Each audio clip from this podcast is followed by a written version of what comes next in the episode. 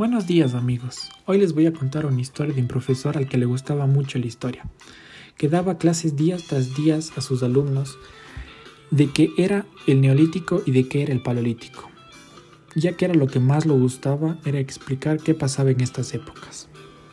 Por ejemplo, en el paleolítico, que era la época más antigua de la Tierra, donde la piedra antigua era como su definición etimológica y él nos explicaba cómo era la vida de los pobladores que vivían en cuevas y vivían de la caza, de la pesca y de la recolección. Eran nómadas, lo que significaba que pasaban cambiándose de lugar de vivienda cada vez hasta encontrar nuevos productos y nuevos alimentos.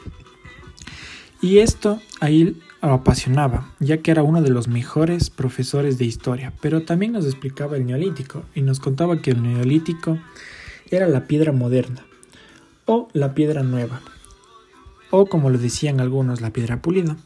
Y nos contaba y nos explicaba que en estas épocas ya se asentaban los pobladores y que vivían ya no vivían cambiándose de lugares, para poder así vivir una vida más en comunidad y del trabajo colectivo.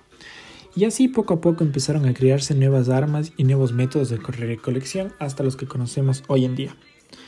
Y todos estos procesos y todas estas clases que nos contaba nuestro profesor significaba que tenía mucho esfuerzo y mucho conocimiento y que le gustaba a sus alumnos enriquecerlos con los mismos que él ya los contaba. Espero que les haya gustado esta linda historia de un profesor apasionado a su materia.